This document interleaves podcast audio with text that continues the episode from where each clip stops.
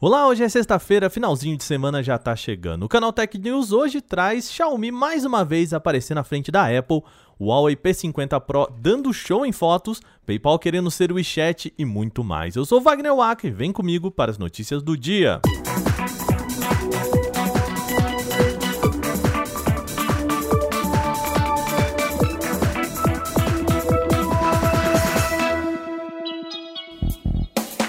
Algumas semanas a gente contou aqui no podcast que a Xiaomi já havia passado a Apple em um estudo da Canalist sobre vendas de smartphones. Agora, uma nova análise de outra companhia veio reforçar esses dados. O estudo é da Counterpoint, uma empresa respeitada no ramo, e o relatório mostra a situação de mercado em duas perspectivas distintas. Uma delas contabiliza volumes nos chamados shippings. Isso quer dizer que ele conta quantas unidades foram entregues a lojas e vendidas ao consumidor final.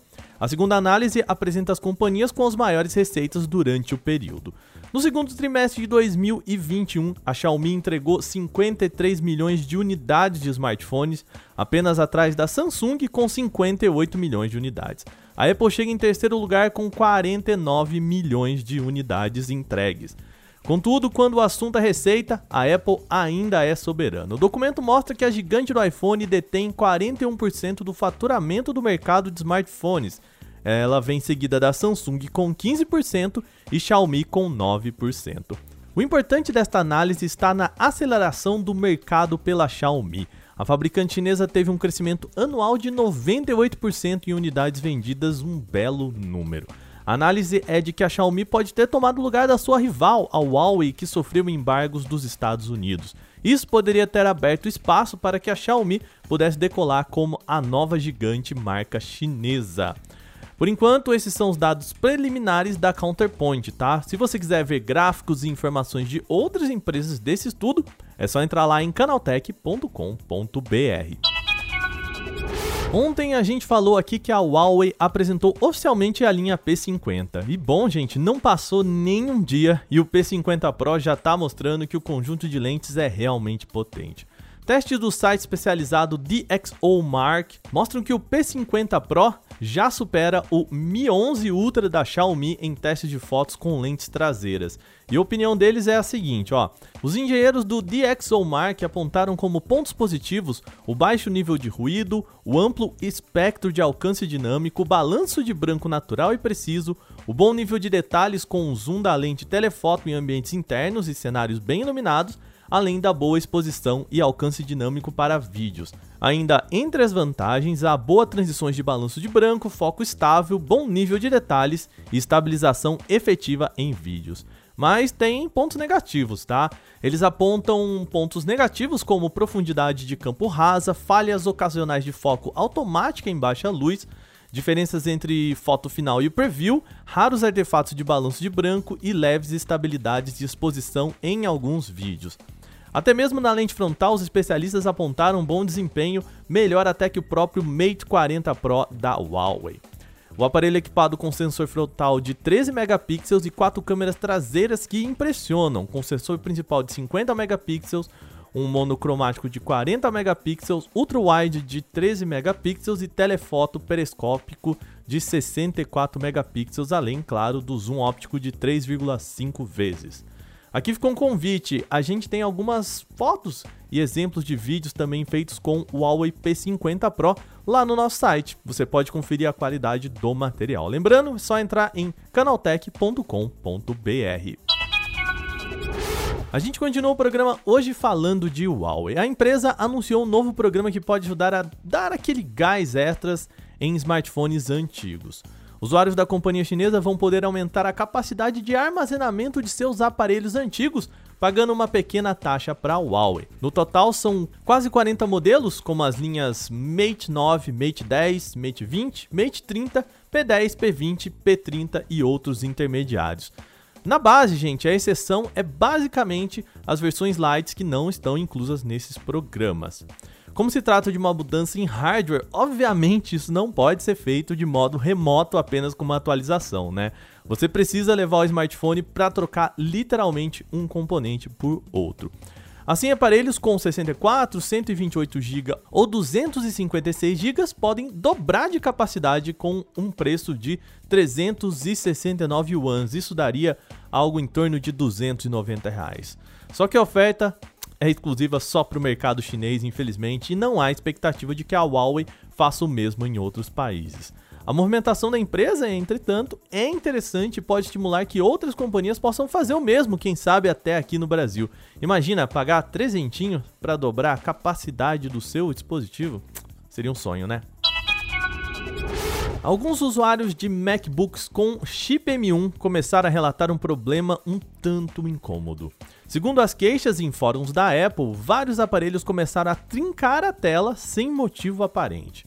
Os usuários apontam que isso tem acontecido com modelos de MacBook Air e MacBook Pro, ambos da nova geração de laptops da Apple que estão já equipados com o processador M1.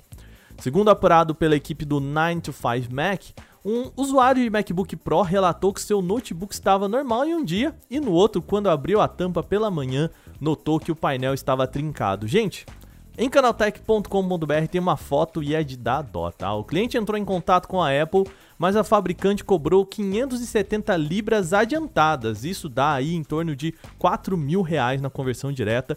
Isso só para analisar se o dano foi causado pelo usuário ou foi realmente assim do nada, de uso cotidiano. Além desse caso, vários outros foram relatados nos subfóruns do Reddit e na página oficial da comunidade de suporte da Apple. A maioria relata que a tela trincou repentinamente após abrir a tampa ou durante o uso normal. Ainda não há uma explicação para isso, tá? Mas é possível levantar duas teorias. A primeira é de que o MacBook possa ter sido fechado com algum tipo de sujeira ou alguma coisa ali na parte inferior entre a tampa e o teclado. O segundo cenário é de que a tela possa ter sido flexionada um pouco quando a tampa foi fechada, ou no momento que ela foi aberta, ou mesmo durante o transporte do laptop. Nos dois casos, vamos combinar, gente? Seria a tela muito frágil para não aguentar um transporte cotidiano, um uso cotidiano sem assim um grande baque, né? Até o momento da publicação deste podcast, a Apple ainda não se pronunciou oficialmente sobre o assunto. O PayPal está em busca de replicar o modelo do WeChat, o app popular lá na China. O CEO do PayPal, o Dan Schulman, explicou que a companhia planeja lançar um aplicativo maior e mais completo do que o atual. A ideia é oferecer muito mais serviços além da carteira virtual e da oferta de pagamento, o que incluiria recursos voltados para finanças, comércios e compra nos próximos trimestres. A empresa quer seguir os passos de aplicativos como o WeChat e o Alipay lá na China ou o Paytm da Índia. Esses produtos integram pagamentos de lojas online com chat e redes sociais. No novo PayPal seria possível, por exemplo, depósito em dinheiro, descontos de cheques, ferramentas de cálculos orçamentários, pagamentos de contas, suporte à criptografia, assinaturas digitais e até financiamento, o que eles chamam lá fora de Buy Now, Pay Later, ou seja, compre agora e pague depois. A parte do bate-papo deve copiar recursos de outros mensageiros populares, como a criptografia ponta a ponta do WhatsApp e o envio de dinheiro para seus contatos. O Telegram também possui uma funcionalidade de venda de produtos em grupos e individualmente, o que também pode ser replicado pelo super app do PayPal. No total, a empresa promete adicionar perto de 25 recursos nesse novo PayPal. Ou seja, deve demorar um tempo para que tudo chegue e a companhia informa que o lançamento será gradual, portanto, uma coisa chegando de cada vez, sem uma agenda revelada ainda para o usuário final. Bom, nosso programa chegando ao fim, mas antes, aquela lembrancinha, né? Você sabia que o canal Tech News também agora tem um canal no YouTube só para ele? Agora, todos os dias a gente divulga as principais notícias do mundo da tecnologia aqui em áudio e lá no YouTube também em vídeo. Só que por lá a gente tem um time de apresentadores que se reveza todo dia. Bem bacana, né? O canal é novo, então a gente conta com você para se inscrever, comentar e também compartilhar com amigos que podem curtir o CT News lá no YouTube. É só buscar Canaltech News, Canaltech News com CH ali no final e você acha facinho lá no YouTube. A gente conta com você, se inscreve lá, hein? Este episódio foi roteirizado, editado e apresentado por mim, Wagner Waka, com a coordenação de Patrícia Gnipper. O programa também contou com reportagens de Bruno Bertonzin, Vitor Carvalho e Alveni Lisboa. A revisão de áudio é da Mari Capetinga. Agora a gente vai cestar por aqui, lembrando, a gente tira uma folga no final de semana e volta só na próxima segunda, tá bom? Uma boa noite, bom final de semana e até lá!